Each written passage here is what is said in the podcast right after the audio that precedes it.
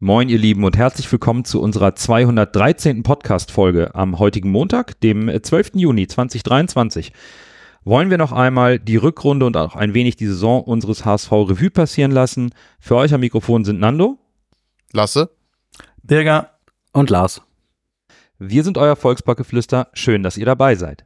Moin, moin, Hamburg, meine Perle, ich mag dich so derbe gerne. Deine Menschen, dein Gewöhn, so wunderschön.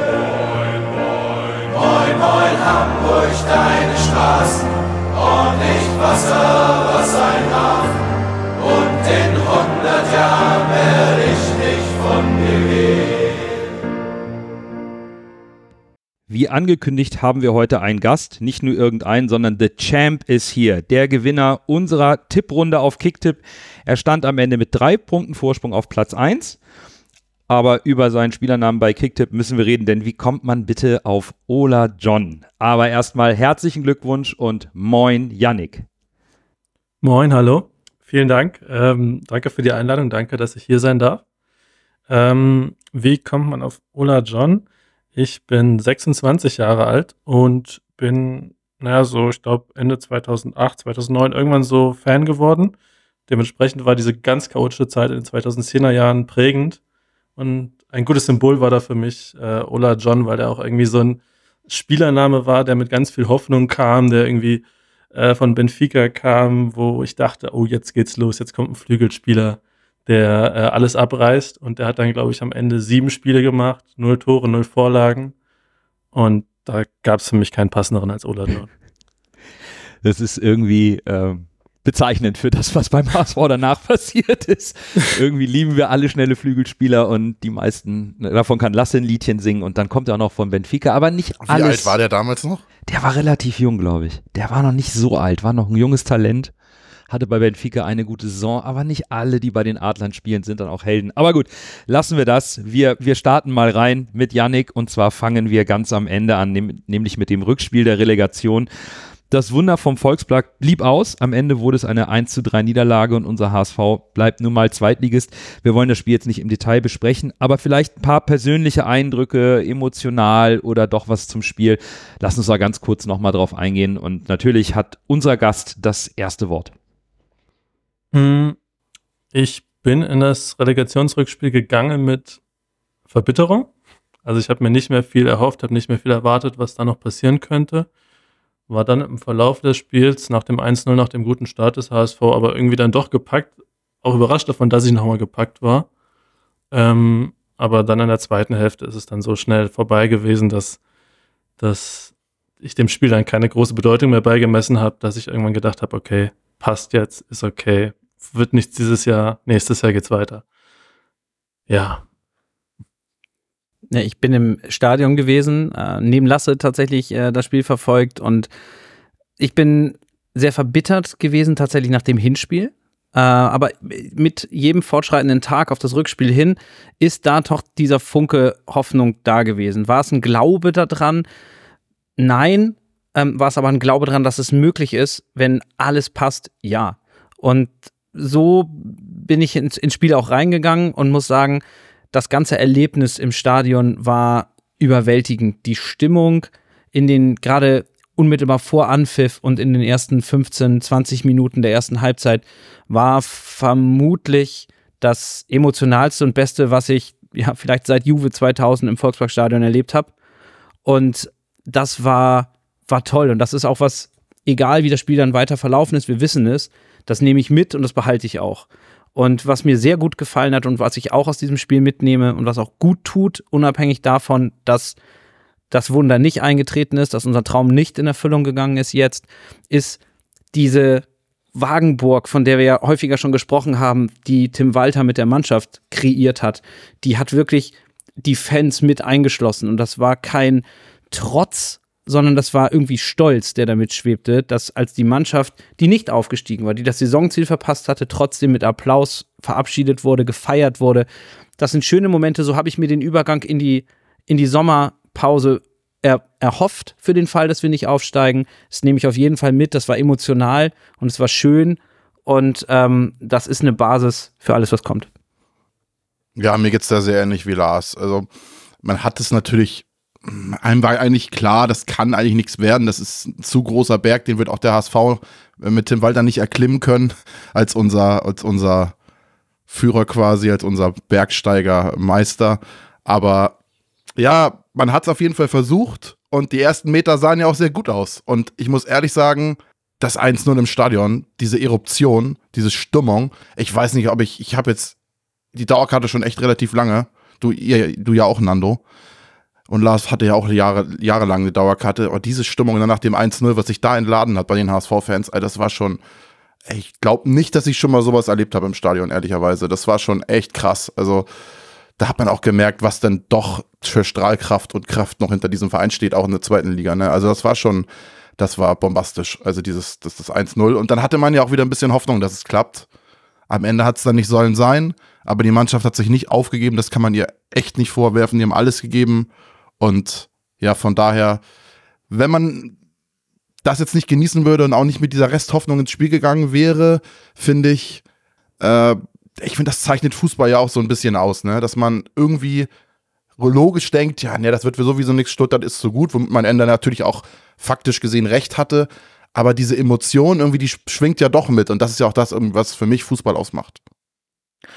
Also für mich war das irgendwie, ähm, ich wurde, ich wurde gefragt von einem dänischen Kumpel, er hat, ich habe ein Ticket über, willst du mit? Und das war Donnerstag nach dem, äh, oder vor dem Relegationsspiel, das Hinspiel. Da habe ich gesagt, nee, das geht nicht, passt nicht. Äh, meine Freundin hat eine Prüfung, ich habe äh, Montagnachmittag die Kleine alleine und so weiter, das, das, das passt irgendwie nicht.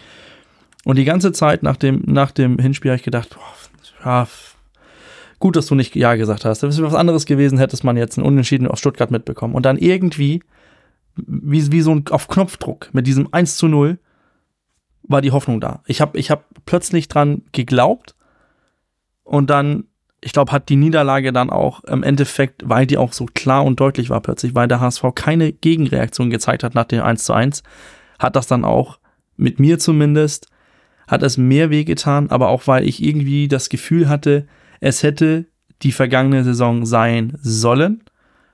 Und jetzt stehen wir vor einem Berg, wo es wieder schwierig wird. Aber ja, da war ich richtig mitgenommen als äh, mit dem Schlusspfiff. Mehr als ich eigentlich gedacht hätte, weil ich ja keine Hoffnung hatte vor dem Spiel. Ja, Bürger, dann bist du wahrscheinlich von uns fünf hier der Einzige, der das, glaube ich, so empfunden hat. Das finde ich sehr interessant, weil ich kann mich eigentlich nur Yannick Lars und Lasse anschließen. Mich hat insbesondere beeindruckt, dass die Mannschaft des HSV bis zum Schluss alles versucht, um das Spiel nicht zu verlieren. Also die wollten sich nicht mit einer Niederlage verabschieden.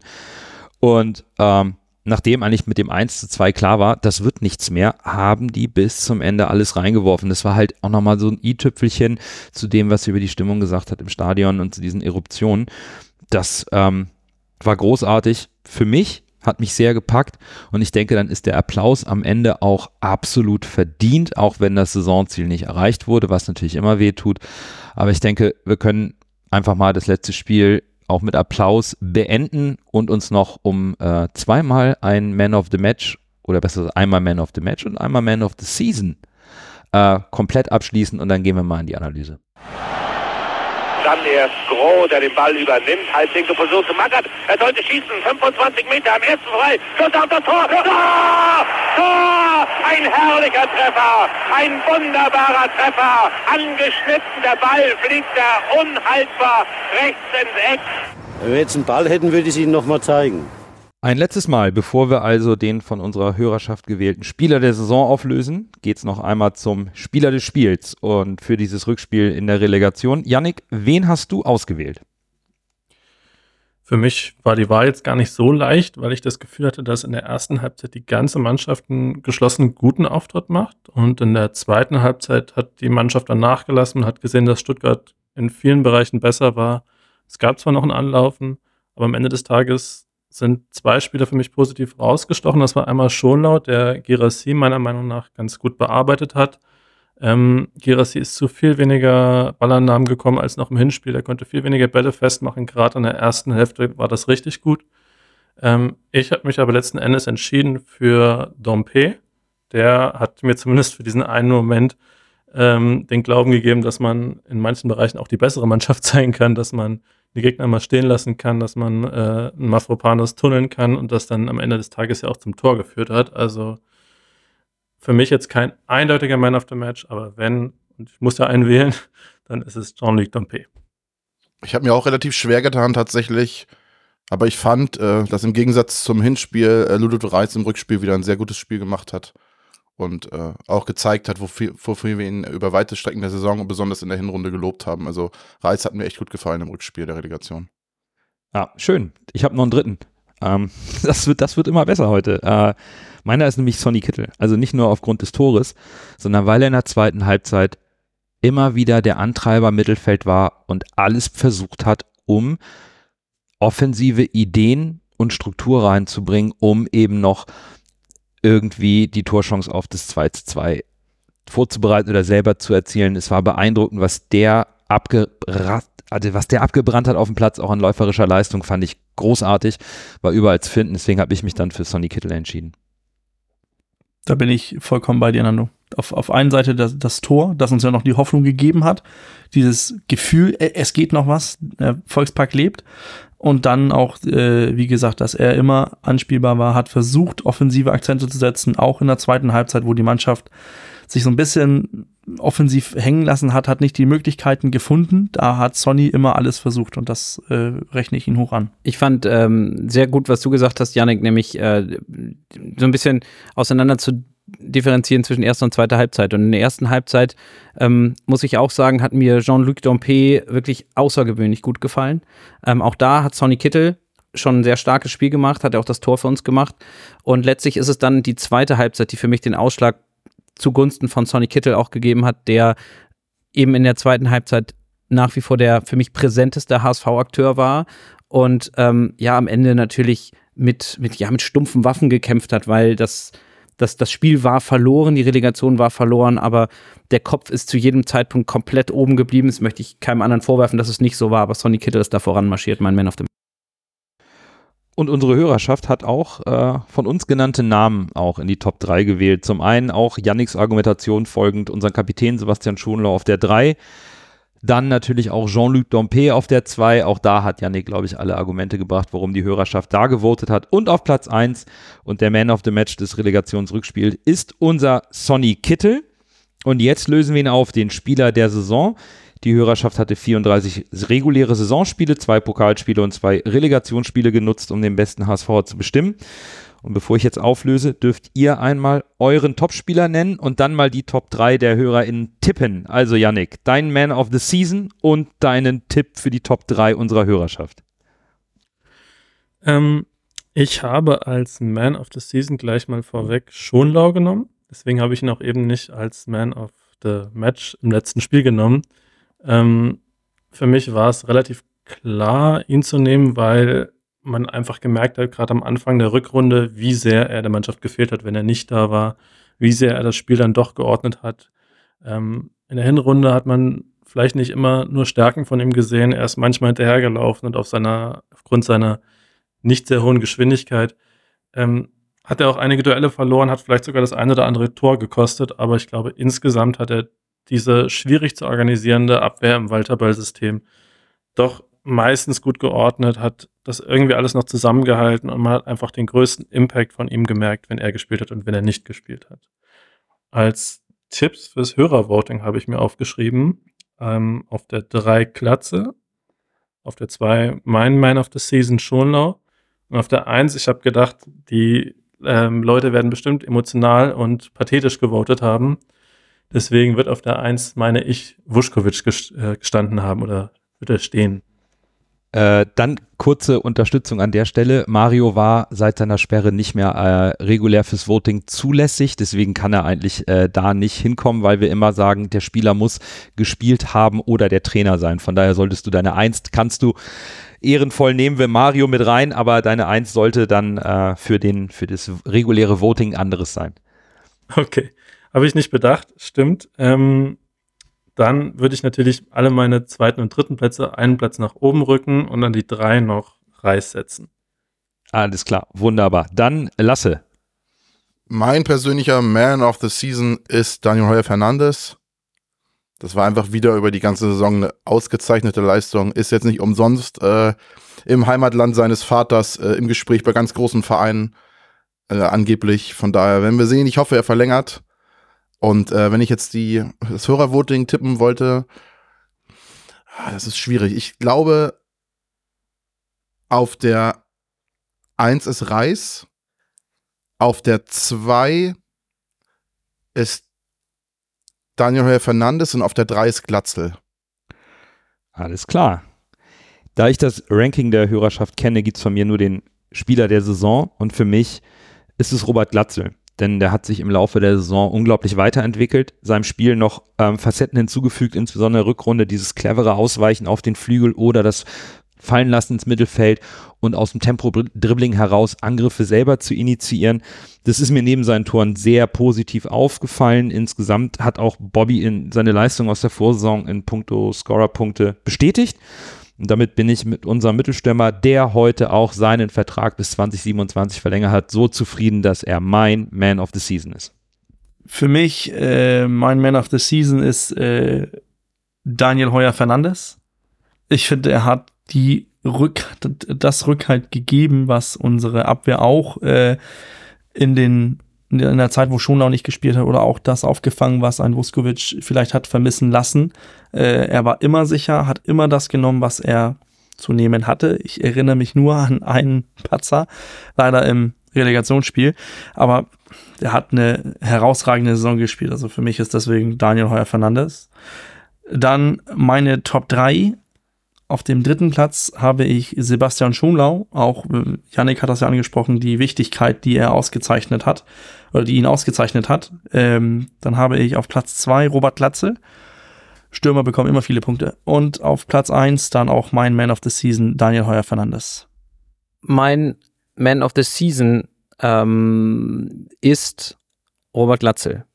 Und zwar äh, aus ähnlichen Gründen, Nano, wie du sie schon genannt hast. Ich finde, dass er sich vom reinen Knipser, vom reinen ähm, Strafraumstürmer zu einem ja sehr, sehr, sehr kompletten Offensivspieler verwandelt hat und gewandelt hat. Das ist wirklich die Evolution des Robert Glatzel, die wir gerade jetzt, finde ich, in der Rückrunde ganz deutlich gesehen haben, ähm, wo er aus der Tiefe, ich glaube, in ein, zwei Situationen sogar sein eigenes Tor einleitet. Ähm, da ist einfach ganz, ganz viel Qualität, die uns jetzt sogar noch langfristig erhalten bleibt, was ich fantastisch finde. Was für mich aber nicht entscheidend jetzt am Ende des Tages für die, ähm, für die Honorierung als, als Man of the Season ist. Es ist Robert Glatzel. Und außer der Reihe, wenn das eine Option zur Wahl gewesen wäre, wäre mein Man of the Season vielleicht Mario Vuskovic gewesen, weil ich finde, dass niemand im HSV-Kosmos so ja, symbolisch eigentlich für diese Saison und für den ganzen Verlauf und auch für den Zusammenhalt und so vieles, was uns gefällt am HSV steht in dieser Saison wie Mario. Ähm, ich würde mir sehr, sehr wünschen, wie glaube ich wir alle auch, dass wir Mario im HSV-Trikot und das auch noch möglichst bald wiedersehen. Was haben unsere Hörer gemacht? Ja, das ist gar nicht so einfach. Ich äh, leg mal los. Ich tippe auf Platz 3 auf Daniel Heuer Fernandes. Ähm, sollte er da noch weiter oben liegen, liegt das an diesem Erdrutschsieg im Relegationshinspiel, wo er, glaube ich, 200 Punkte Vorsprung äh, sich erspielt hat. Auf Platz 2, das interessiert, das finde ich interessant, dass keiner von euch den Namen auch nur einmal genannt hat, glaube ich, dass es Bakary Yatta liegt der immer viele Punkte kriegt und viele, viele Sympathien hat. Und auf Platz 1, glaube ich, ist äh, Robert Glatze gelandet.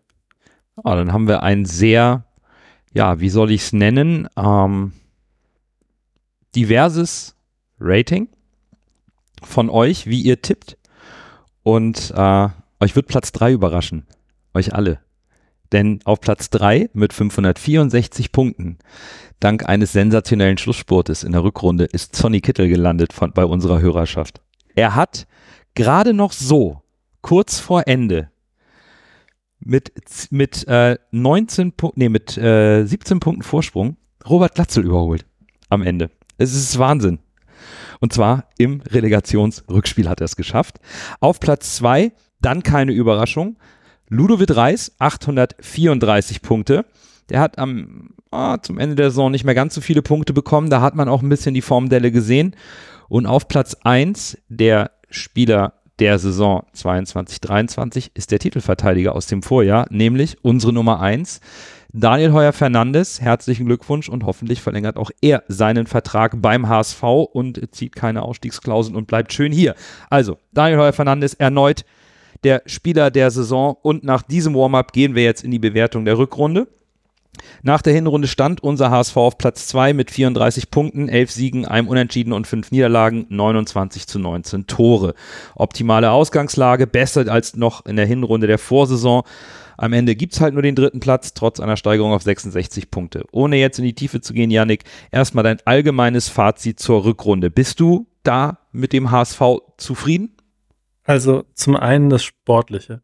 Ähm, mit 32 Punkten ist das, glaube ich, die beste Rückrunde in der zweiten Liga, wenn ich mir das recht zusammengeklustert habe im Vorhinein. Ähm, es gab zwar ein paar Dellen, es gab ein paar schlechte Spiele, ein paar Einbrüche im Spiel, ähm, aber insgesamt würde ich sagen, es war eine okay Rückrunde.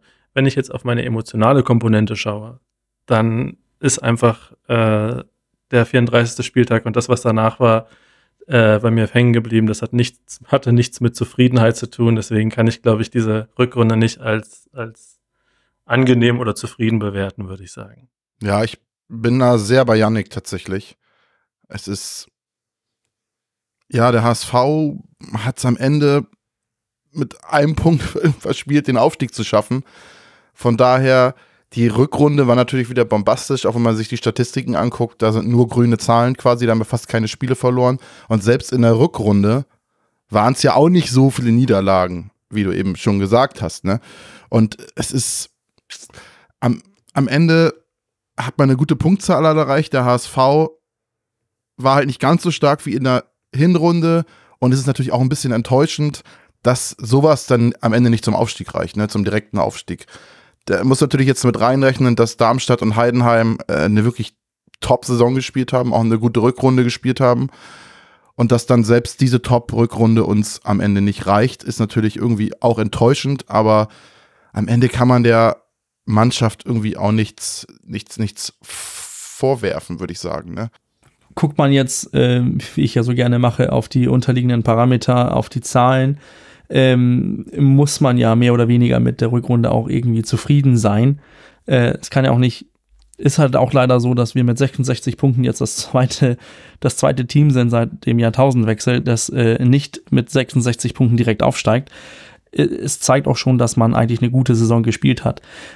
Was für mich in der Rückrunde bleibt, ist halt, dass man in der Phase, wo wir nicht unsere Mitterachse konstant beisammen gehalten haben, sind da Leistungen und Punkte verloren gegangen, die uns dann am Endeffekt diesen einen Punkt verfehlen lassen haben. Ich habe bei der Bewertung oder bei der Beantwortung der Frage, ob ich jetzt in der Rückrunde mit der Gesamtleistung zufrieden bin, mal so ein bisschen eine Klammer gezogen zur, äh, zu den Takes, die wir zu Beginn der Rückrunde gemacht haben, worauf wir gesagt haben, was uns ankommt, was uns wichtig ist. Und da haben wir gesagt, dass es uns jetzt darum geht, das weiter auf den Platz zu bringen, was die Hinrunde ausgezeichnet hat. Und, das war mein expliziter Wunsch, frommer Wunsch leider in der, Rück in der Rückschau, dass möglichst wenig Störfaktoren dazukommen, weil diese Störfaktoren am Ende des Tages ein bisschen Zünglein an der Waage sein könnten.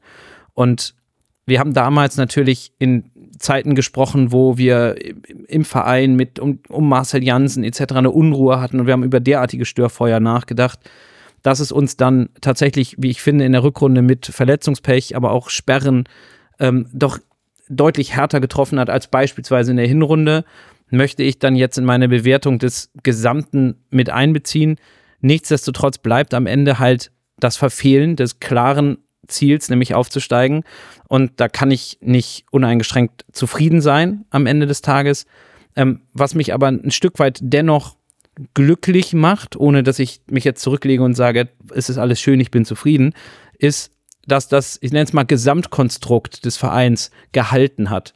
Der Verein sich nicht auseinander hat dividieren lassen durch Faktoren von außen, durch mediale Einwirkungen oder durch äh, Minusleistungen auf dem Platz, die dann die Fans nicht honoriert haben, sondern da ist so ein bisschen der, ich nenne es mal Hamburger Stresstest, ist bestanden worden vom Konstrukt HSV. Und das ist etwas, was mich losgelöst vom Fehlen des sportlichen Ziels trotzdem ein Stück weit zufrieden macht und darauf muss unbedingt aufgebaut werden. Ja, meine Zufriedenheit hält sich tatsächlich etwas in, in Grenzen. Ähm, also unabhängig vom Tabellenplatz und, und äh, von den Punkten und über die Details, die wir gleich sprechen, ist es halt bei mir etwas gemischt, weil, weil ich die Rückrunde irgendwie stabiler fand. Und wir werden ja gleich nochmal im Detail drauf eingehen. Aber mich ärgert ein bisschen, dass wir einfach zwei Punkte weniger als in der Hinrunde geholt haben. Und das ist dann aus meiner Sicht etwas, wo ich nicht vollumfänglich mit der Rückrunde zufrieden sein kann, auch wenn wir sicherlich über die Aspekte nochmal sprechen werden oder gleich. Aber meine Vorstellung war, dass wir eine genauso gute Punkt, also äh, vom Ergebnis her, Rückrunde spielen wie in der Hinrunde. Das ist uns nicht gelungen, deswegen bin ich da nicht ganz zufrieden, auch wenn die positiven Aspekte, die ihr bereits genannt habt, sehr wohl zu honorieren sind und ein ganz wichtiger Faktor sind für das, was beim HSV entstanden ist und auch weiterhin lebt. Und ich glaube, wenn wir jetzt ins Detail gehen, wird das, glaube ich, auch ein bisschen klar. Wird das auch ein bisschen klarer, denn ob nun zufrieden oder nicht, es hat am Ende nicht zum Aufstieg gereicht und da stellt sich natürlich immer die Frage nach dem Warum. Woran hat es gelegen? Wenn wir nur auf die Zahlen schauen, haben wir eben mit 32 Punkten eine bessere Rückrunde gespielt in der Vorsaison. Janik hat es eben gesagt, wir haben in der Rückrunde auch nur drei Spiele verloren, sind dritter in der Rückrundentabelle, am Ende fehlt ein Punkt. Das ist alles schon sehr unglücklich, aber lasst uns mal mit der ersten Frage starten. Wo würdet ihr sagen, hat der HSV eigentlich den direkten Aufstieg liegen lassen? Ähm, wenn ich mir so die Spiele der Rückrunde anschaue, dann waren es vor allen Dingen drei Spiele, die für mich so rausgestochen sind. Äh, das war einmal das 3-3 gegen Heidenheim, das 4-2 gegen Karlsruhe und dann nochmal das 3-2 gegen Magdeburg, bei denen ich bei allen drei Spielen das Gefühl hatte, dass der HSV äh, zwischenzeitlich eingebrochen ist, dass es so Momente gab, wo sie psychologisch nicht richtig dabei waren, wo sie sich haben herspielen lassen, wo es die Halbzeit und Wechsel und eine Ansprache von Walter vielleicht auch gebraucht hat, ähm, um wieder ins Spiel zu kommen. Und äh, das waren drei Spiele, in denen man viele Punkte verloren hat. Insgesamt, muss ich rechnen, sieben oder so. Ähm, und ich glaube, dass das ein großer Faktor in der Rückrunde war, auch weil in der Hinrunde solche Spiele nicht vorkamen. Genau, das würde ich als Faktoren so ausmachen. Ja, ich habe mir auch die, den ganzen Spielplan nochmal angeguckt und ich tue mich echt da schwer, damit eine Phase auszumachen, weil in den letzten Saisons hat man immer gesagt, die und die Phase war schlecht, deshalb haben wir es am Ende nicht geschafft. Wenn du dir jetzt den Spielplan anguckst, sind es nur punktuell so Spiele, wo du sagst, eigentlich hat man die ganze Zeit einigermaßen gut performt und dann waren da zwischenzeitlich immer Spiele, wo man sagt, okay, damit kann man nicht einverstanden sein tatsächlich. Das sind natürlich die beiden Spiele gegen Magdeburg, und ich habe noch zwei Spiele im Kopf, wo ich eigentlich, ich, ich, ich hätte Geld draufsetzen müssen, wo man vom vorm Spiel weiß, okay, das wird super schwer für den HSV. Das war einmal das Viertspiel, wo ich mir hundertprozentig sicher war, dass wir verlieren, wegen dem neuen Trainer äh, dann in, in, in Fürth mit, mit Zorniger. Und es ist genauso gekommen und der HSV hat katastrophal gespielt in diesem Spiel. Genauso das Spiel in Lautern, was für Lautern das Spiel der Saison war wo wir auch echt nicht gut aussahen. Das war für mich, glaube ich, auch so ein Knackpunktspiel, das Spiel in Kaiserslautern. Und dann kann man natürlich auch noch so Spiele wie Paderborn rausnehmen mit diesem blöden Elfmeter oder das was Spiel, was mir am präsentesten im Kopf ist, weil man am Ende sagen kann, wir sind nicht aufgestiegen, weil wir zu blöd waren, irgendwie Tore zu verteidigen, sondern am Ende war es dann, hat ein Tor, ein, im Grunde genommen kannst du sogar sagen, es hat nicht ein Punkt gefehlt zum Aufstieg, sondern es hat ein Tor gefehlt zum Aufstieg. Und das ist für mich das Spiel gegen Kiel. 0 zu 0, und du kriegst es einfach nicht hin, diesen Ball ins scheiß Tor zu schießen. Entschuldigung für meine Ausdrucksweise an dieser Stelle. Aber äh, du kriegst es nicht hin, den Ball ins Tor zu schießen und schießt du ein Tor gegen Kiel und gewinnst du das. Man weiß ja, das Leben ist kein Konjunktiv. Ich sag's hier fast jede Folge. Vielleicht läuft die ganze Saison dann auch anders. Aber wenn man das jetzt so in der Retrospektive betrachtet, ein Tor gegen Kiel, wir gewinnen da 1-0, dann sind es äh, am Ende drei Punkte mehr, äh, zwei Punkte mehr.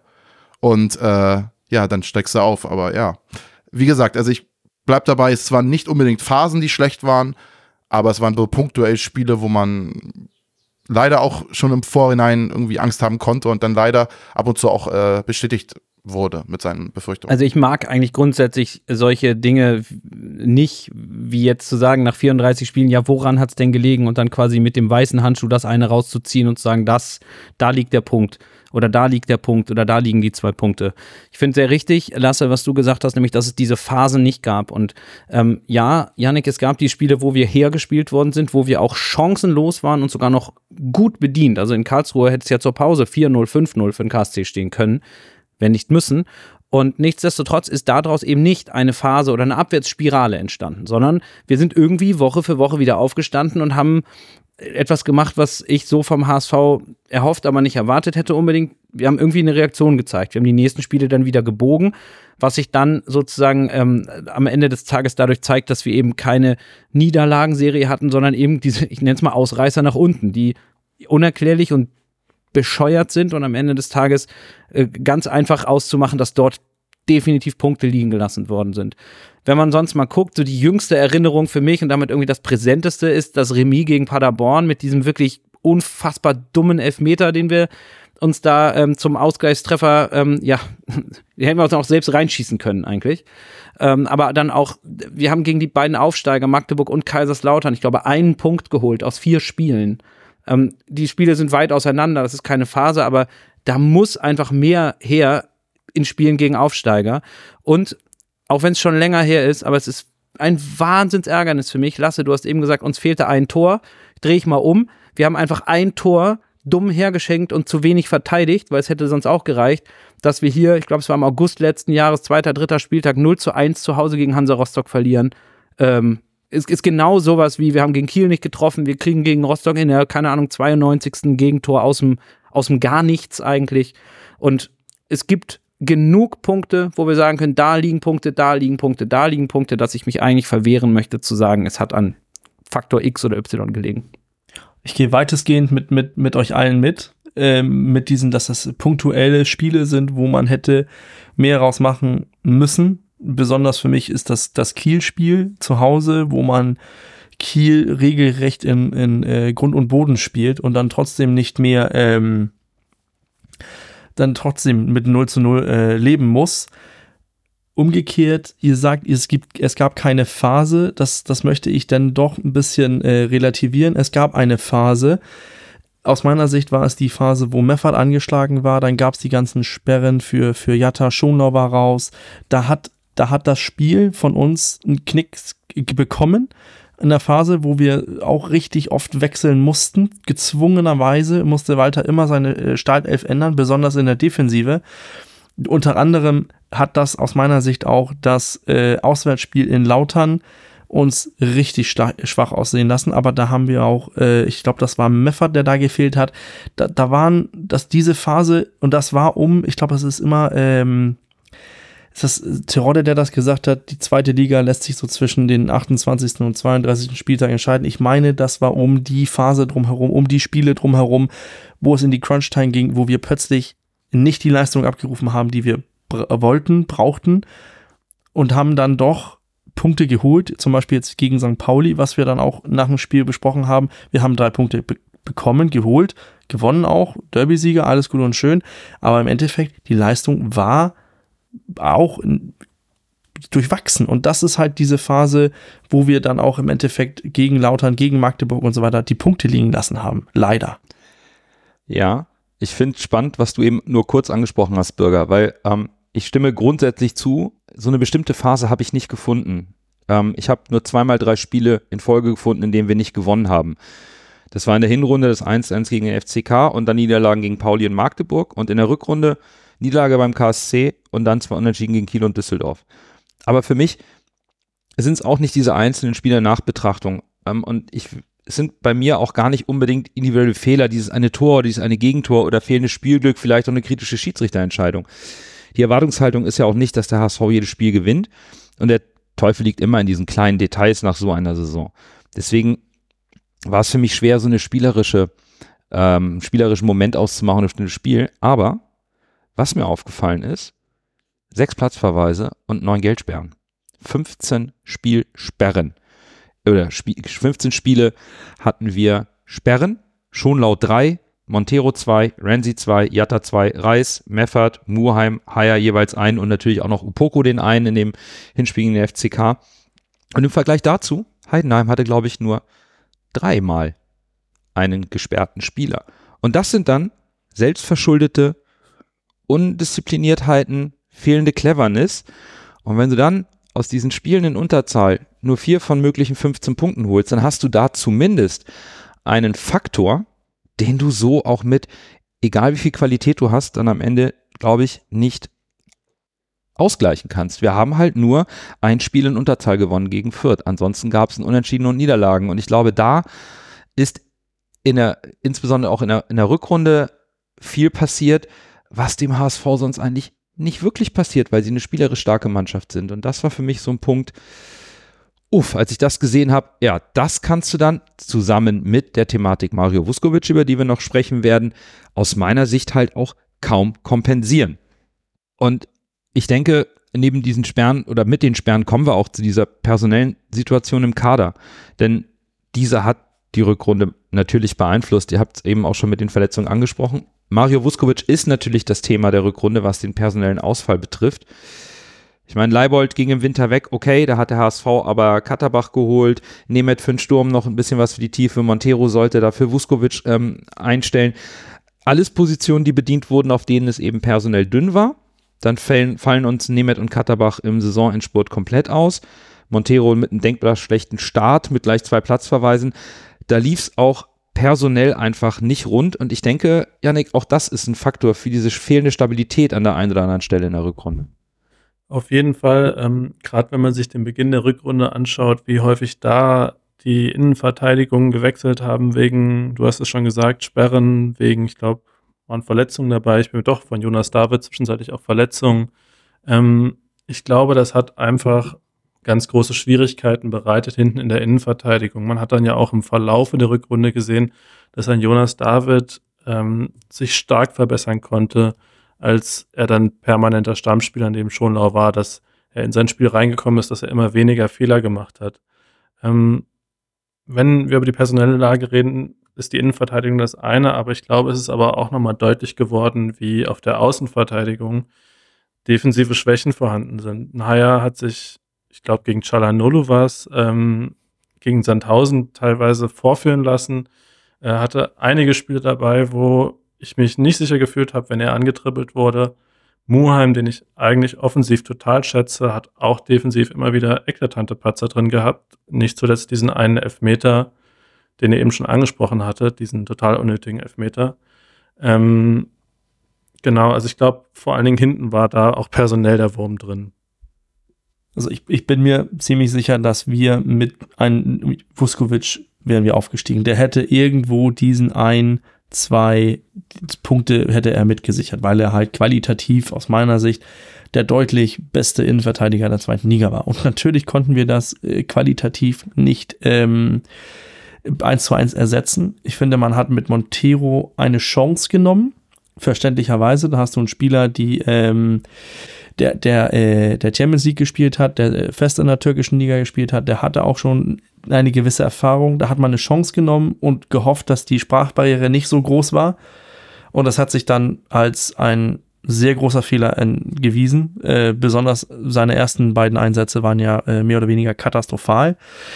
Man hat ja gesehen hier im Relegationsrückspiel, dass er eigentlich ein guter Verteidiger ist und er hat, er hat mit Stuttgart auch gut mitgehalten. Also Qualitativ hatte er es drauf, Eingewöhnung hat nicht gepasst. Ich glaube, deswegen ist man auch mit Jonas David so sicher in die Saison gegangen oder in die Rückrunde gegangen.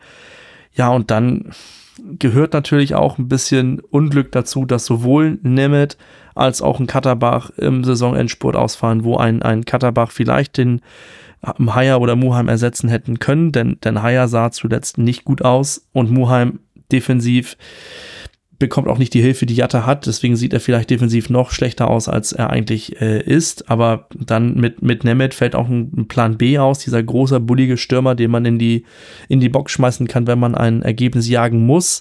Hätte man vielleicht gegen Paderborn gemacht oder hätte man vielleicht gegen Magdeburg ein bisschen anders agiert. Aber wir können es nicht ändern. Da hat, da hat das im Endeffekt ein bisschen auch das Pech mit reingespielt. Ich habe über diesen Punkt der fehlenden Stabilität wirklich lange nachgedacht und irgendwie erscheint es ja immer sehr einfach, es auf personelle Umstände zu schieben oder auf eine bestimmte Personalie, wenn etwas so knapp scheitert. Aber am Ende ist für mich der entscheidende Faktor tatsächlich der Ausfall von Mario Vuskovic. Ich, ich war gestern mit meinem sehr guten Freund Timo komplimentisch an dieser Stelle essen und wir sprachen auch ein wenig über den HSV, obwohl ich es eigentlich gar nicht wollte, weil wir beim Football waren. Aber gut, wir sind in dieser kleinen gemeinsamen Aufarbeitung beim Essen auf einen Punkt gekommen, den ich jetzt nicht mit unterliegenden Parametern belegen kann, aber der für mich in der Nachbetrachtung total klar ist. Jonas David hat als Vertreter von Mario einen tollen Job gemacht, sich gesteigert, alles reingeworfen und wurde auch für seine Klärungsaktionen am Ende immer zurecht gefeiert. Aber, und jetzt komme ich zu dem Punkt, das war für mich irgendwo in der Nachbetrachtung genau das Problem. Mit Mario und Bascho in der Innenverteidigung sind wir viel selten in die Situation gekommen, wo wir hinterherlaufen mussten den Angreifern. Und es liegt für mich daran, dass Mario, wie auch eben Schonlau, schneller und besser Situationen antizipieren und Angriffe des Gegners früher unterbinden. Nämlich dann, wenn der Gegner umschalten will, wir vielleicht etwas aufgerückt sind, Mario, genau wie Schonlau, antizipiert, wohin der Angriff gehen soll, dazwischen funkt und wir sofort umschalten können, wenn der Gegner unsortiert ist.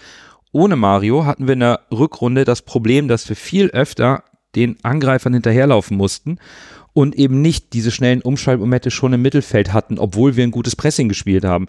Und wir konnten dann einfach nicht mehr so diese Überzahl kreieren, die Balleroberung fanden nicht mehr so früh statt und dadurch waren Muheim und Haier in der Rückrunde viel mehr in diesen brenzligen Zweikampfsituationen als noch in der Hinrunde, wo sie defensiv nicht so unsicher aussahen an einigen Stellen, wie eben dann in der Rückrunde. Und für mich ist das so ein Knackpunkt. Man kann es tatsächlich schon ein Stück weit an der Personalie, insbesondere wenn wir auch auf die Gegentore in der Rückrunde schauen, tatsächlich an Mario Vuskovic festmachen. Ja, bin ich komplett bei euch. Wir haben ja auch im Podcast oft gesagt, dass Mario Vuskovic ein Unterschiedsspieler ist dass der mit Abstand der beste Innenverteidiger der zweiten Liga ist, wenn nicht sogar auch in der Bundesliga locker mithalten könnte, eigentlich für höheres berufen ist und dass genau dann dieser Spieler ausfällt, das natürlich hinterlässt das Spuren. Und das konnte der HSV dann leider nicht so gut kompensieren. Wobei ich finde immer diesen, Vorwurf, an, äh, Vorwurf, an, Jonas Bold, dass man äh, da irgendwie sich nicht vernünftig verstärkt hat, den finde ich nicht gut, muss man muss ich ehrlich sagen. Man hat Nemeth geholt, der sich dann am Ende blöd verletzt. Man hat Katterbach geholt, den wir alle gelobt haben nach den ersten Spielen, der sich auch blöd verletzt. Das ist dann wieder dieses, wir haben es ja immer, immer im Endspurt des HSV verletzt sich halt irgend, immer irgendein Spieler. Und das ist dieses Jahr halt doppelt passiert. Und dann noch einmal in Form einer doofen Sperre. Von daher, ja, ja, und worauf ich hinaus, wollte, man hat halt Montero geholt und äh, der war halt Innenverteidiger. Viele haben gesagt, ja, das ist vielleicht so ein verstecktes Juwel, was äh, so ein bisschen so, ein, so ein Formloch war, was eigentlich ein guter Innenverteidiger ist. Man hat es jetzt gegen Stuttgart gesehen, er hat Schwierigkeiten gehabt reinzukommen. Aber den Vorwurf zu sagen, dass Bolt nichts gemacht hat, äh, den lasse ich nicht gelten, weil was willst du machen? Willst du zwei Spieler wie Montero holen? Dafür sind wir äh, nicht finanziell äh, breit genug aufgestellt. Du kannst nicht sagen, du holst jetzt, um das Risiko des Ausfalls von Vuskovic zu minimieren, zwei Spieler vom Kaliber Montero. Also das ist dann doch eine Kragenweite zu hoch für den HSV in meinen Augen. Ihr habt das, äh, das Wesentlichste für mich eigentlich gesagt, und das ist ähm, am Ende des Tages im Endspurt der Saison die fehlende Kadertiefe, die aber eben nicht ähm, durch Nichtstun in der Winterpause verschuldet ist, sondern eben deutlich mehr Umstände ähm, dazu beigetragen haben, dass es dann eben so kam, Verletzungen. Ähm, ein Nemeth hat gefehlt am Ende als noch Joker, ein Katterbach war nicht da. Ähm, ich möchte aber trotzdem einmal ganz kurz noch auf eine, doch noch mal auf eine Einzelpersonalie zu sprechen kommen und das ist Javi Montero. Ähm, und da möchte ich dir, Bürger, auch mal ganz klar widersprechen an der Stelle. Du hast gerade eben gesagt, äh, man hat Montero als Chance genommen und das war ein sehr großer Fehler. Und das, da stimme ich absolut nicht zu. Das war für mich kein Fehler, es war eben eine Option. Und wenn man, wenn man sich mal anschaut, dass das Waltersche System sehr, sehr komplex und atypisch ist in der Spielauf, in der Spiel, äh, im Spielaufzug von hinten raus, dann trifft das halt insbesondere das Spiel im Ballbesitz von hinten raus, Laufwege, Passwege, verbundenes Absichern damit und so weiter. Das muss irgendwie alles äh, ein Spieler adaptieren, bevor es wirklich funktioniert. Und wenn man sich an die ersten Auftritte von Mario ähm, Vuskovic mal erinnert, der kam auch nicht wie Kai aus der Kiste und hat brilliert, sondern der hat sich, der hatte auch eine Chance, das System ein bisschen zu verinnerlichen und ähm, war vielleicht dann auch in, ich sag mal, einfacheren Umständen ähm, in der Lage, auf dem Platz da die Sicherheit zu gewinnen. Und das hatte Javi Montero nicht. Das ist für ihn ätzend gelaufen und das war auch sicherlich nicht der Plan, ihn da so früh so einfach reinzuschmeißen, beziehungsweise da war die Hoffnung, dass es vielleicht doch besser funktioniert. Ähm, da kann man jetzt natürlich sagen, ja, dann hätte man ihn auch nicht holen müssen, wenn er nicht spielen kann, aber nichts tun lasse, du hast es eben gesagt, wäre eben auch gar keine Option gewesen. Und dass Javi Montero das nun mal kann und nicht der blinde Holzfuß ist, nachdem er, äh, als er abgestempelt wurde bei seinen ersten Spielen. Das hat man, finde ich, genau gegen Stuttgart gesehen. Da hat er nämlich das gemacht, Nando, was du gerade auch in puncto Vuskovic gesehen hast. Da hat er nämlich nach vorne verteidigt. Da hat er aus der Innenverteidigung heraus antizipiert, ist auch situativ deutlich rausgerückt, fast in den Sechserraum und hat Angriffe, ich will nicht sagen im Keim erstickt, aber eben beendet, bevor eine Welle auf die HSV-Abwehr zugelaufen ist. Und wenn man als HSV-Scout im Winter diese Eigenschaften bei Javi Montero gesehen hat, dann ist das eigentlich ein cleverer Zug und eine gute Option, die man dort genommen hat. Verbunden mit der Hoffnung natürlich, dass es früher funktioniert. Es hat es nicht. Das jetzt aber als Fehler darzustellen, ähm, halte ich für, halte ich für ähm, ein bisschen drüber. Ich meine auch nicht, dass, dass die Verpflichtung ein Fehler war. Ich meine, dass die, die Verpflichtung halt mit, mit ein gewisses Risiko verbunden war. Und das Risiko hat sich halt bewiesen gemacht, weil es halt länger gebraucht hat, mit, um, die, um die Spielweise zu kommen. Die Sprachbarriere war da und das hat halt nicht gefunkt. Deswegen aber mit der Vita, mit der Qualität, die er auch an den Tag gelegt hat, jetzt gegen Stuttgart, war es ein guter Transfer, leider mit dem Risiko verbunden und das hat halt nicht funktioniert am Anfang. Ja, personell gab es Schwierigkeiten und wir wären nicht der HSV, wenn wir nach einer Saison dem verpassten Aufstieg auch eine Diskussion um den Trainer starten würden, zumindest innerhalb der Fanszene oder vielleicht auch medial. Tim Walter hat unsere Mannschaft jetzt zwei Saisons geführt. Beide Male haben wir uns im Punkteergebnis im Vergleich zu seinen Vorgängern oder zu ihm selbst äh, gesteigert. Aber bevor wir jetzt über den Trainer diskutieren, wie stehst du eigentlich zu Tim Walter, Yannick? Ähm, er ist ja nun irgendwo ein Stück weit auch ein streitbarer Charakter. Vielleicht erstmal so die Einschätzung zu Tim Walter. Ja, also erstmal ganz kurz so, es wäre nicht der HSV, wenn. Ich hatte das Gefühl, dass nach einem verpassten Aufstieg sehr wenig Diskussionen da waren dass die meisten Fans immer noch ein positives Gefühl mit Walter hatten und für einen Verein, der im Jahr 2018 geschätzte 20 Trainer hatte, äh, ist das, finde ich, schon ein Fortschritt. Ähm, Tim Walter selbst sehe ich persönlich, ähm, naja, also ich finde, er ist ein Trainer mit einer Idee, das finde ich schön. Er ist ein offensiver Trainer, das finde ich auch schön. Ähm, allerdings hat er auf, der, auf einigen Seiten immer wieder taktische Schwächen. Äh, darüber werden wir gleich vielleicht noch ein bisschen mehr sprechen.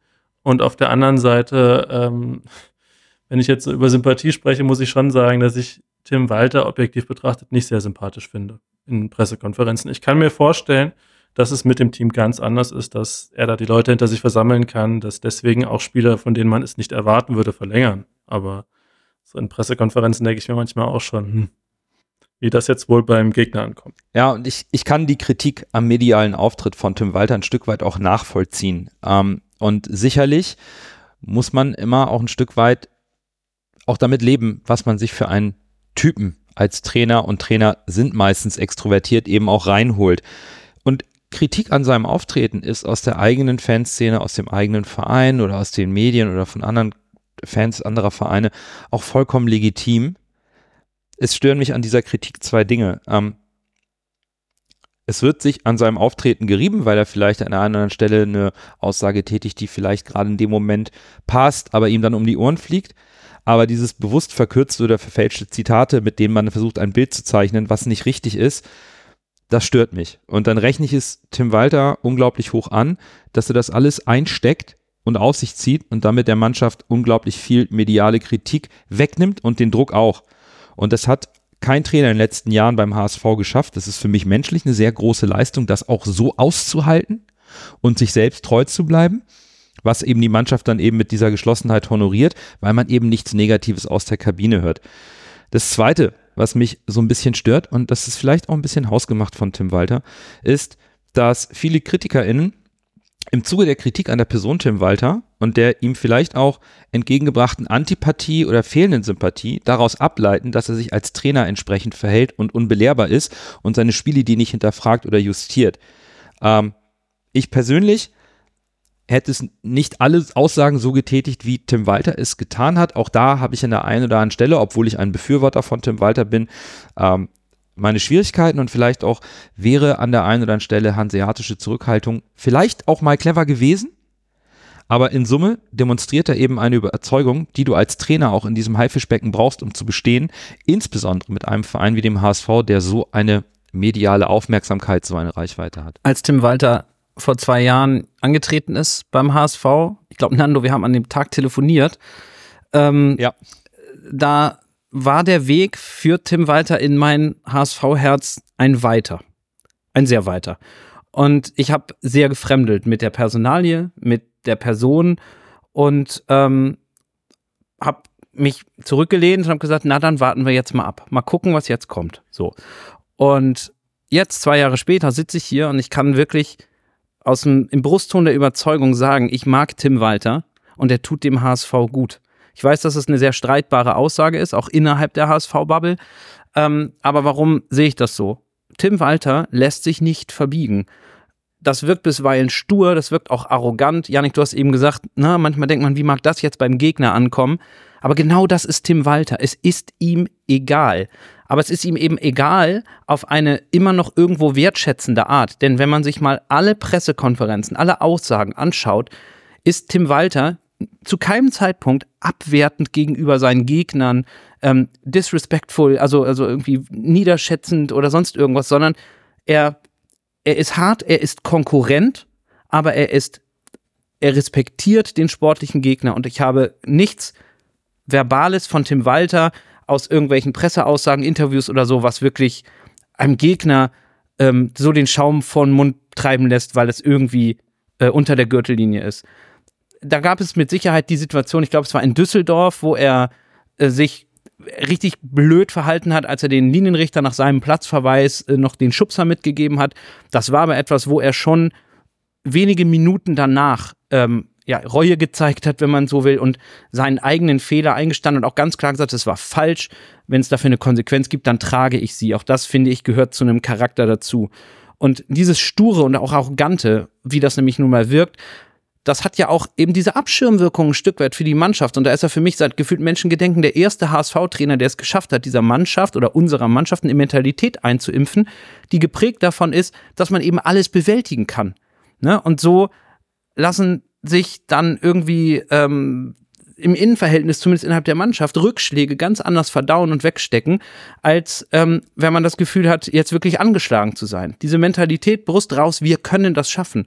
Und das brauchen wir beim HSV, gerade in dieser zweiten Liga, wo wir, das ist jetzt ein bisschen ab, ausgelutscht schon, aber auch in der nächsten Saison, auch mit Absteigern Schalke und Hertha, egal wo wir durchs Land tingeln, äh, immer der Zirkus ist in der Stadt, der HSV kommt, alle mit 120 Prozent und volle Kapelle gegen uns auflaufen. Da brauchen wir diese Mentalität.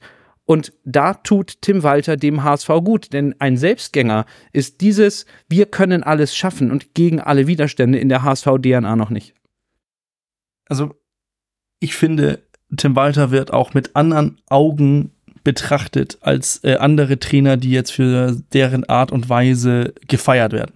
Ich finde, wenn man Tim Walter an der Seitenlinie anmacht, er, er tänzt da rum wie ein Han- Hampelmann und dann guckst du auf äh, Jürgen Klopp oder Pep Guardiola oder Jose Mourinho, die machen das auch und die werden dafür gefeiert. Äh, Vielleicht nicht Mourinho, aber die anderen beiden werden dafür gefeiert, weil das ist authentisch, das sind Typen, und generell überall. Wir wollen die Typen im Fußball, wir wollen die, äh, die Weiderns, die Niklas Füllkrugs, die, äh, die Leute, die was auf dem Herzen haben, die auch mal für ihre Meinung gerade stehen und so weiter. Und dann macht das ein Tim Walter, der macht das auch mit auf seine Art und Weise, ist authentisch, ist ganz und ganz bei sich geblieben, die, den ganzen Weg herum. Und der wird dadurch negativ betrachtet. Und andere Leute, Christian Streich und so weiter, die feiern wir dafür. Und das ist, das ist dieses irgendwie, ich glaube auch, dass wenn Tim Walter mit dieser breiten Brust, mit diesem Selbstvertrauen den HSV nicht kleiner macht, als er ist, aber dann auch noch mit dieser Überzeugung kommt, diese Identität für den HSV schafft, zusammen mit Jonas Bold, ist das auch für mich ein, ein Zeichen, dass das äh, Fußball auch mehr ist als halt das aus dem, aus dem, was auf dem Spielfeld passiert und dass auch Tim Walter dazu getragen oder beigetragen hat, dass jetzt so viele äh, Fans in den Volkspark kommen, dass der HSV wieder so in meinen Augen auch eine spielerische Identität hat. Und das ist für mich auch ein sehr großer Teil davon, Fan vom Fußballverein zu sein. Denn das habe ich jahrelang beim HSV vermisst, weil wir immer den Trainer hin und her gewechselt haben. Und jetzt ist einer mit einer klaren sportlichen Identität, mit einer klaren Authentizität. Der ist ein Typ, der bleibt bei sich, der, der lässt sich nicht reinreden.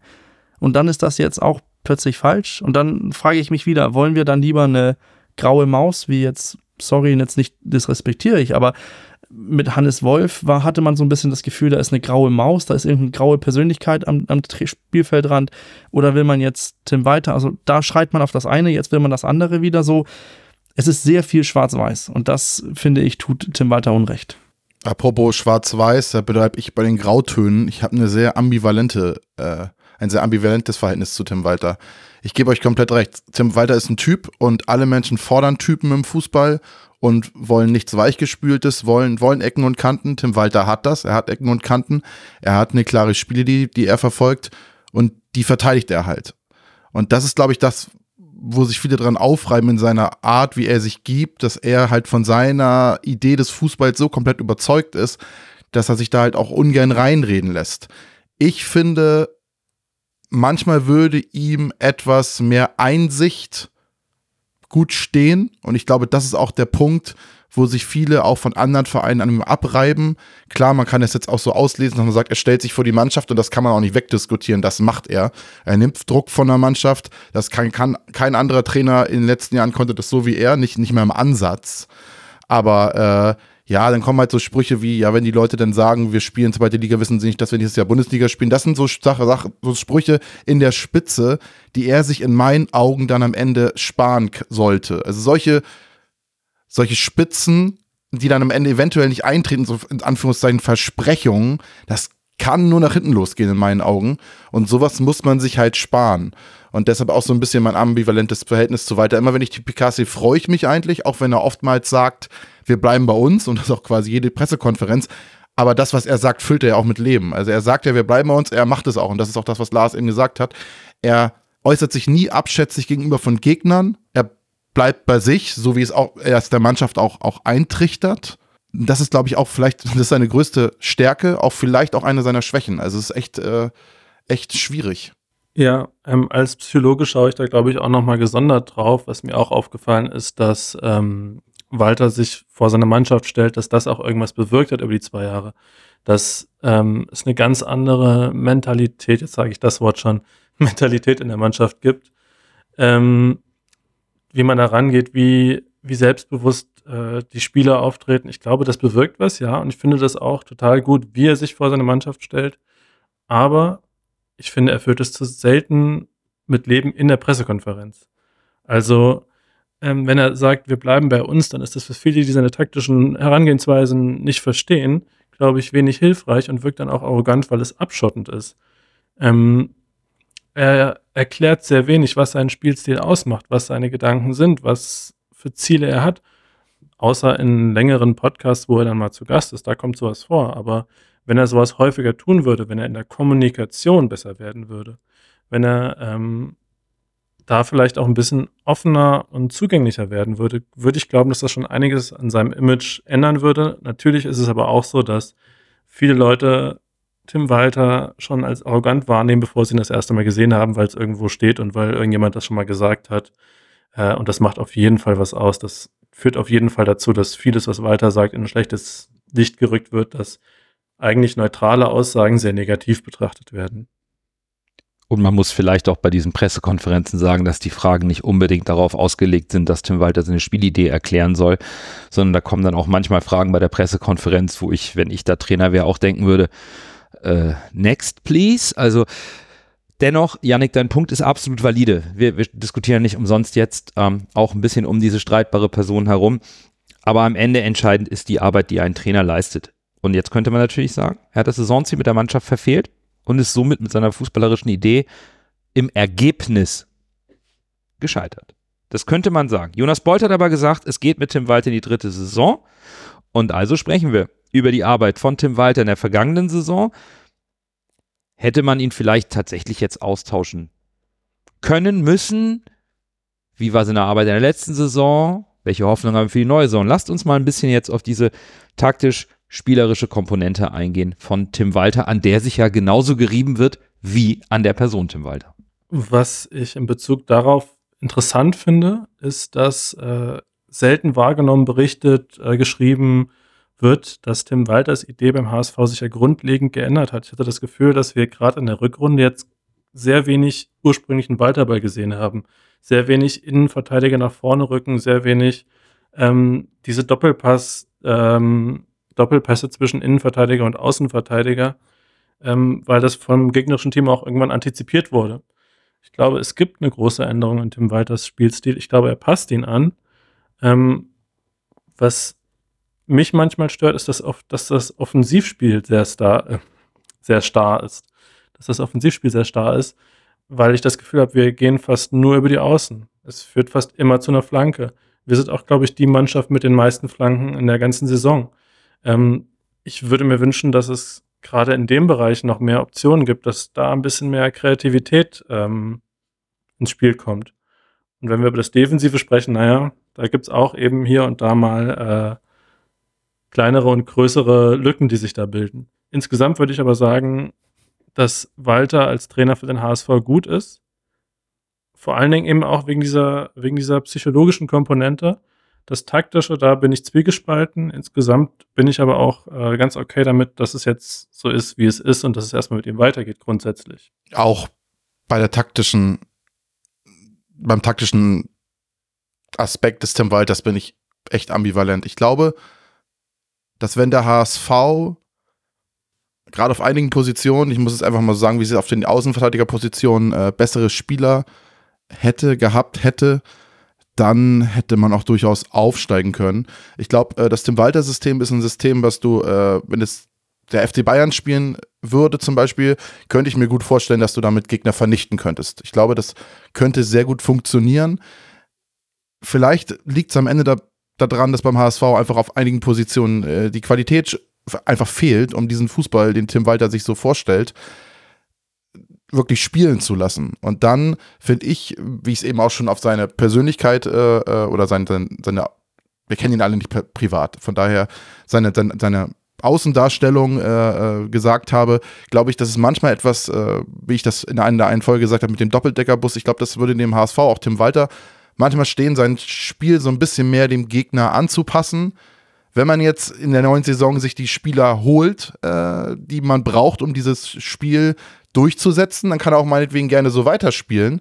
Nur wenn man halt die Spieler für das System nicht hat, dann muss man sich halt anpassen. Und ich finde, das ist etwas, was bei Tim Walter manchmal ein bisschen, ein bisschen zu kurz kommt tatsächlich wenn man jetzt eine Zeitmaschine hätte oder einen super NASA-Computer und man könnte simulieren, wie spielt der HSV, wenn wir einfach dem HSV jetzt einfach so ein langweiliges, in Anführungszeichen langweiliges Spielsystem wie Darmstadt oder, oder, oder Heidenheim überstülpen, sind wir dann wirklich besser? Das weiß man ja am Ende nicht.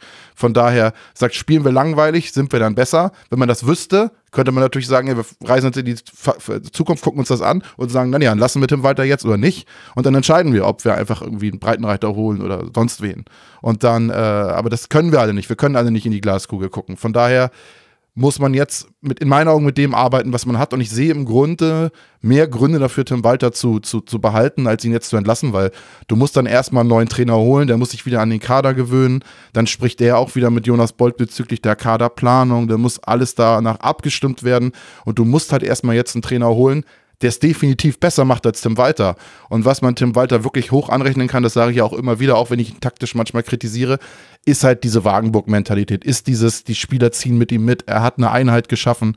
Und ich glaube, wenn man daran festhält und sich jetzt punktuell auf den auf den Positionen verstärkt, die momentan noch die Schwachstellen im System sind in meinen Augen, dann kann das auch eine durchaus sehr erfolgreiche nächste Saison werden. Also von daher, ich bin eigentlich momentan dafür, Tim Walter zu behalten und den Weg jetzt weiterzugehen, weil das Risiko, jetzt jemand anders zu holen, einfach in meinen Augen viel größer ist, damit zu scheitern, als wenn du jetzt äh, Tim Walter behältst und dann auf seiner Philosophie aufbaust. Trotzdem, finde ich, sollte er sich in manchen Situationen auch mal selbst ein bisschen mehr hinterfragen, auch taktisch.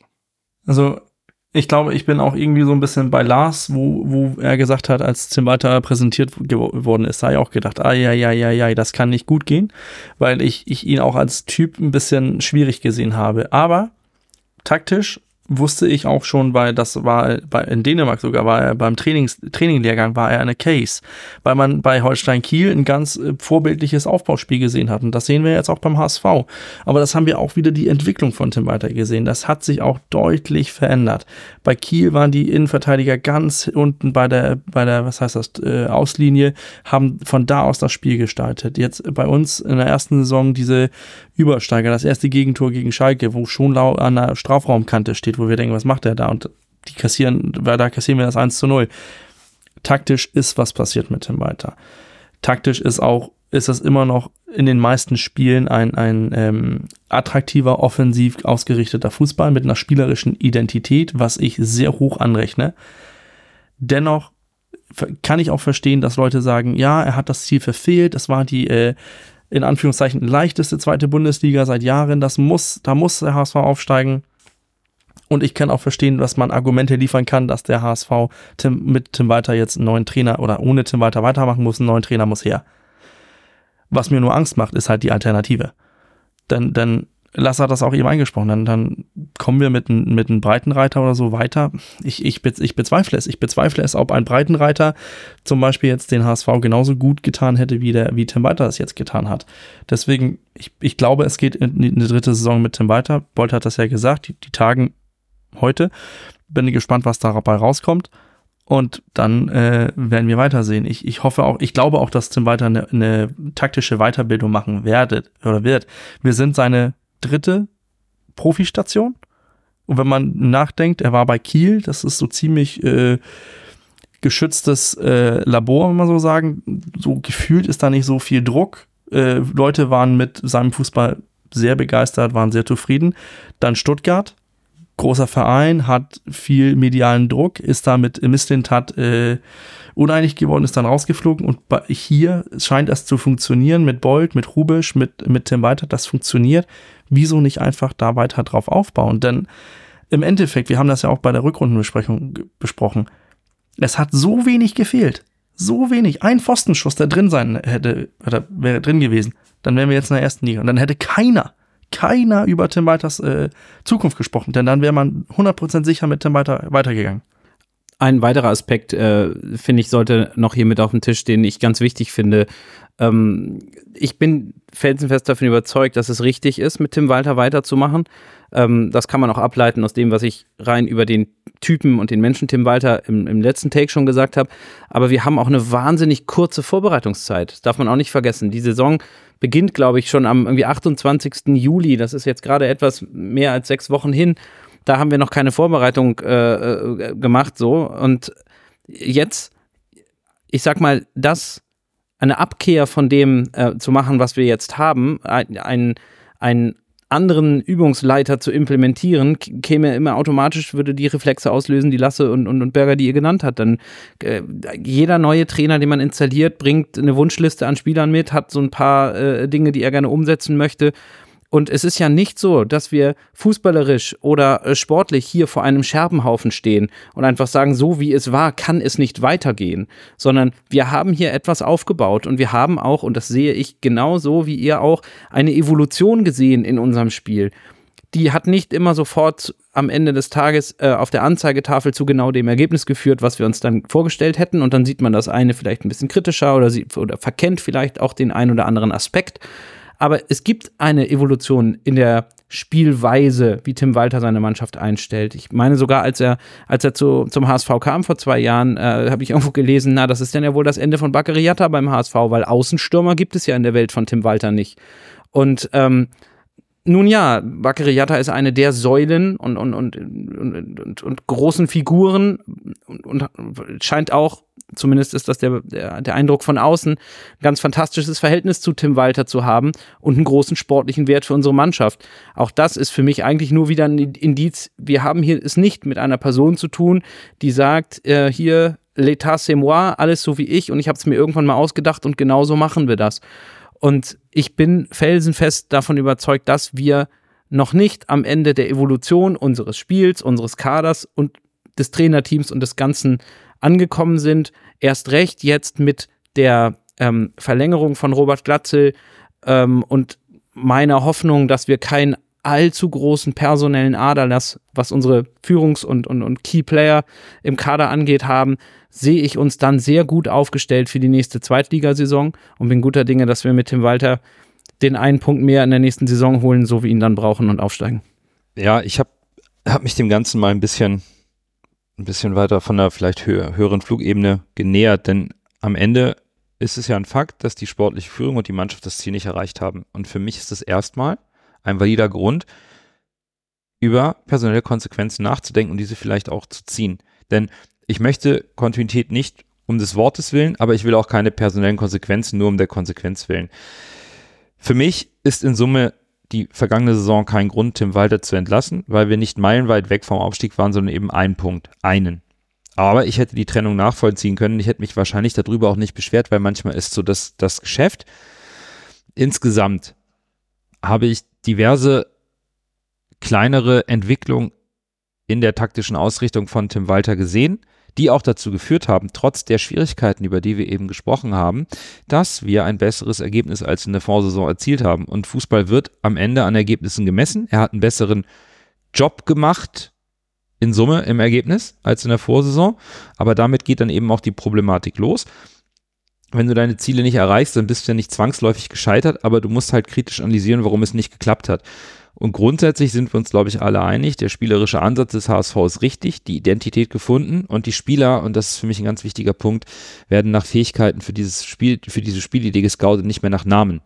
Das ist für mich etwas, wo der HSV auch in der gesamten Transferpolitik den richtigen Weg eingeschlagen hat.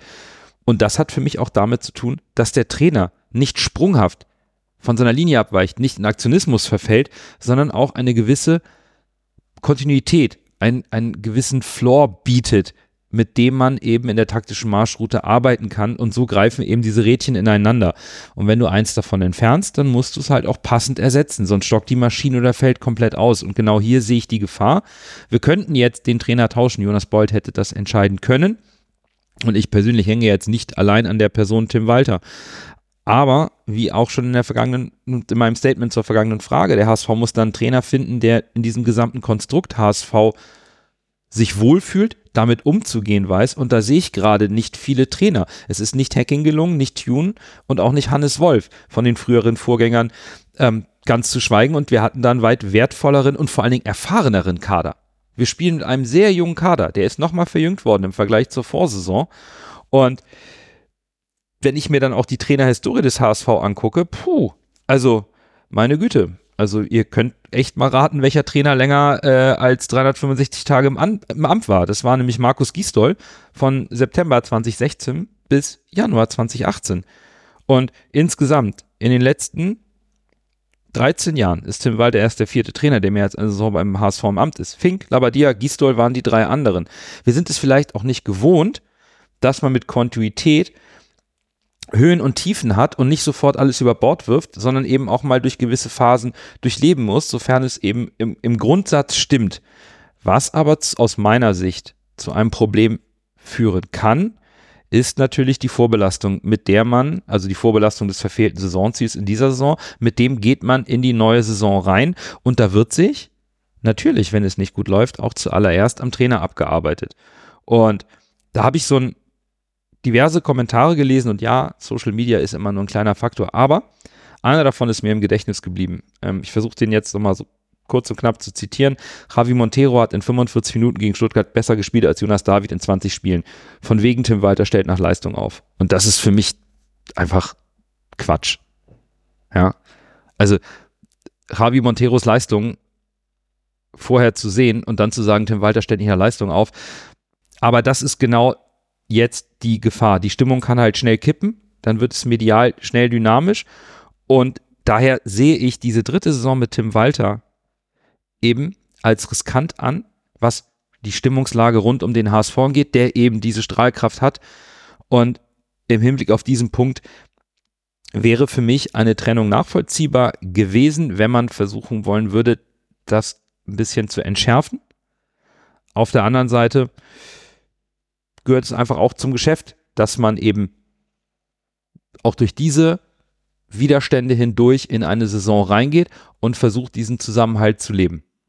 Ähm, ich, ich finde den, den Punkt, den du gesagt hast, gerade angesprochen hast zum Thema der Stimmungslage eigentlich sehr wertvoll. Ähm, ich glaube, dass das, und da, da nehme ich mich komplett mit rein, dass es an der Person Tim Walter, das ist jetzt der Rückschritt zum Take davor, de definitiv Dinge gibt, an denen er arbeiten muss, wird und kann. Und das eine ist vielleicht die Außenkommunikation, die stringenter, etwas, ich sag mal, informativer, weniger äh, Plattitüden sein kann, vielleicht auch bisweilen weniger diesen arroganten Anflug mitbringt. Daraus abzuleiten, aber dass Tim Walter eine Schwäche in der Kommunikation hat, halte ich für ähm, sehr gewagt, denn es zu schaffen, einen Profifußballkader mit 20 oder wie auch immer äh, jungen Männern zu moderieren und zu leiten, von denen immer nur elf in der Startelf stehen können, vielleicht weitere fünf auf der Bank sitzen und manchmal es Härtefälle gibt und jemand gar nicht im Kader ist, ohne dass schlechte Stimmung aufkommt, ohne dass man das Gefühl hat, hier da rumort's an der einen Ecke, da redet der eine schon mehr mit seinem Berater, weil er sagt, also das tue ich mir nicht mehr lange an. Das bedarf eines ziemlich guten Kommunikationsstils im Innenverhältnis innerhalb der Mannschaft, um das so hinzubekommen. Und ich habe von außen betrachtet nicht das Gefühl, dass es innerhalb der Kabine Grüppchen gibt, dass es dort Einzelne gibt, die ihr Einzelschicksal ähm, über das äh, Gesamtschicksal der Mannschaft stellen und dass dort es zu Unzufriedenheiten oder sonst irgendetwas kommt. Also das glaube ich, dass die Kommunikation nicht pauschal eine Schwäche ist. Das zweite Thema, ähm, Nando, das hattest du auch angesprochen. Ich bin auch grundsätzlich natürlich nicht äh, jetzt äh, derjenige, der sagen würde, hätte man jetzt äh, hier sich für einen personellen Wechsel entschieden, wäre das definitiv ein Fehler. Nein, ähm, ich würde diese Entscheidung aus meiner Perspektive mit meinen Eindrücken nicht treffen, das habe ich ja gesagt. Ähm, ein neuer Trainer würde Risiken mit sich bringen, Chancen eventuell auch. Und die Vorbelastung von Tim Walter, die du angesprochen hast, mit der man jetzt sozusagen ein bisschen als, als, als ja, Hypothek, wenn man so will, in die neue Saison geht und damit vielleicht ein etwaiger, ja, ich will nicht gleich von einem Fehlstart reden, aber wenn noch ein bisschen Sand im Getriebe ist zu Beginn, dass das dann höhere Wogen schlägt, als es das vielleicht täte mit einem neuen Trainer. Da ist sicherlich viel Valides dran. Ich denke aber auch, und das merkt man, ich habe das Gefühl, innerhalb der, der HSV-Bubble, Fanszene, wie auch immer man das nennen möchte, ist ähm, die Personalie Tim Walter gerade auch wird sehr heiß gekocht und da gibt es auch sehr, sehr viel sehr stark pro und sehr stark kontra. Und auch jetzt ein anderen Trainer zu implementieren, würde nicht bedeuten, dass der automatisch mit der Rückendeckung des gesamten Vereins käme und deswegen Vorschusslorbeeren hat. Das heißt, auch ein neu eingesetzter Trainer würde sich aller Voraussicht nach, nach meinem Empfinden, bei Misserfolgen zu Beginn dann seiner Amtszeit ähnlichem, naja, will ich mal sagen, Gewitter äh, ausgesetzt sehen, wie das wahrscheinlich bei Tim Walter auch der Fall ist. Also auch da sehe ich eigentlich ähm, am Ende des Tages kein Argument pro einer Entlassung was, was mir auch wichtig ist, wenn man sagt, wir gehen jetzt mit Tim Walter in die nächste Saison, dann ist das auch für mich sehr wichtig, dass der HSV als Verein auch sagt, was ist die kommende Saison das Ziel? Wir sind dann in der sechsten Saison zweite Liga. Es kommen zwei große Vereine runter mit Schalke und Hertha. Egal wie das bei denen finanziell oder kadermäßig bei denen aussieht, die sind aus meiner Sicht ganz klar Aufstiegsfavoriten eins und zwei und dann zähle ich halt HSV zu dem Feld, was auch um den dritten Platz und vielleicht mit einer guten Saison Platz zwei oder eins erreichen kann. Aber dann sind wir halt in derselben Kategorie wie die anderen Zweitligavereine. Pauli, Paderborn, Düsseldorf und so weiter. Und deswegen, ich glaube, Tim Walter kann, wenn er die Rückendeckung vom Verein hat und man sagt klipp und klar, wir wollen oben mitspielen, ob das für den Aufstieg reicht, werden wir sehen. Wir werden sehen, wie das geht. Aber wir wollen oben mitspielen. Wenn man dann unten rumdümpelt, Platz 10, 12, 13, gut, dann muss man reagieren. Aber wenn man dann im Laufe der Rückrunde nur Platz 6 erreicht hat, ist man dann zufrieden. Ich glaube, der HSV als Verein hat da jetzt ein sehr, sehr wichtiges kommunikatives Statement zu, zu, auch zu machen, um auch Tim Walter die in der Fanschaft Rückendeckung zu geben, um zu sagen, wir machen mit Tim Walter weiter, weil wir an den nächsten Step glauben. Der kommt vielleicht nicht diese Saison, aber vielleicht nächste Saison. Wir bauen einfach weiter auf diesen, auf diesen Chaos drauf oder auf dieses, ähm, nicht auf Chaos, auf diesen, auf diesen Kader drauf. Und wenn man sagt, gut, wir machen jetzt weiter, egal was jetzt kommt, Platz 6 oder bis Top 8 ist akzeptabel bis zur Winterpause. Alles gut und schön. Das muss klipp und klar vom, von den Verantwortlichen her kommuniziert werden. Denn wenn man sagt, alles auf den Aufstieg, Jetzt zum Beispiel kann man das auch denken, wenn man jetzt mit Robert Latzel verlängert, was auch gut ist. Aber ich glaube, das setzt auch ein Zeichen an, wir machen mit Tim Walter weiter. Denn dann, wir, dann bleibt Bobby, er weiß, was er am Trainer hat. Wenn wir sagen, klipp und klar, wir greifen an, dann kann es nicht sein, dass der dass Walter noch mit der Winterpause auf Platz 8, dann ist er nicht mehr HSV-Trainer. Dann ist, dann ist es eine ganz andere Messlatte. Baut man was auf, hat er wieder einen längeren, ähm, einen längeren Draht aus meiner Sicht. Lars, äh, ich möchte dir im Grunde genommen eigentlich nochmal zustimmen, dass die äh, Mannschaftshygiene, dass die Stimmung in der Mannschaft äh, sehr gut ist.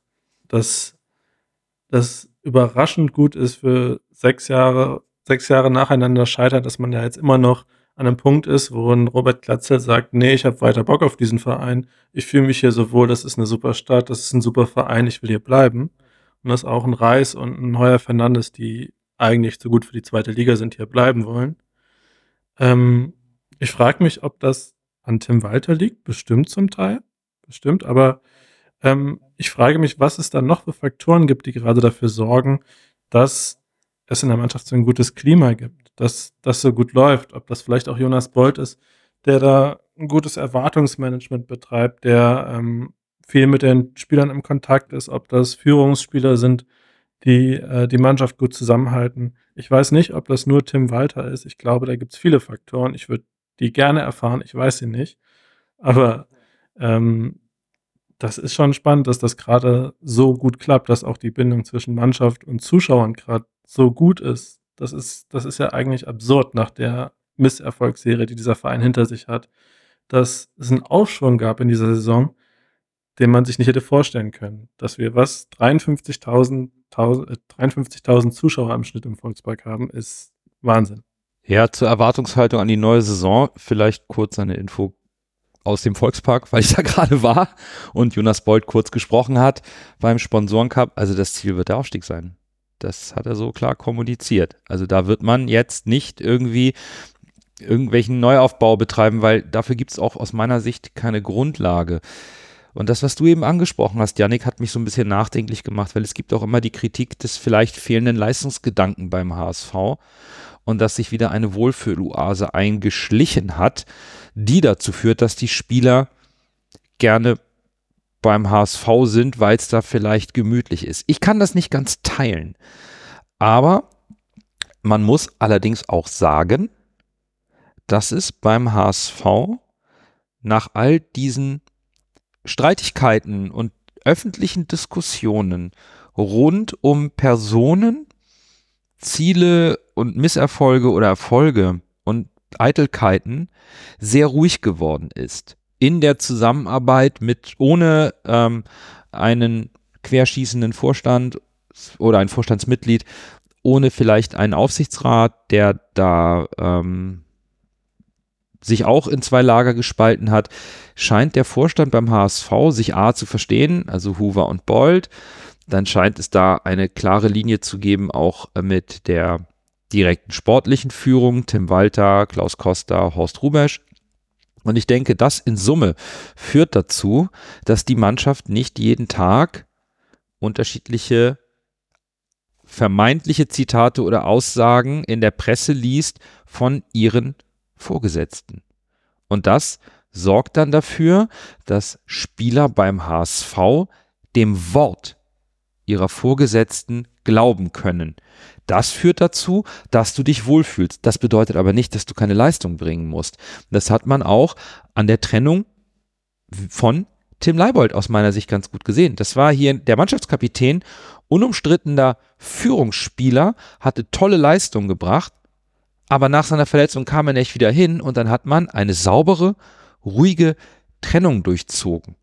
Das war bisher beim HSV immer undenkbar. Wir erinnern uns an die Trennung von Toni Leistner. Also man hat da ein bisschen aufgeräumt und jetzt auch Wert darauf gelegt, dass die Charaktere innerhalb der Mannschaft, dass das Gefüge und eben diese Kabine eine Einheit bildet und es nicht nach draußen dringt, weil davor eben Tim Walter als Türsteher steht und sagt, nein, hier ist Schluss. Das ist mein Tanzbereich.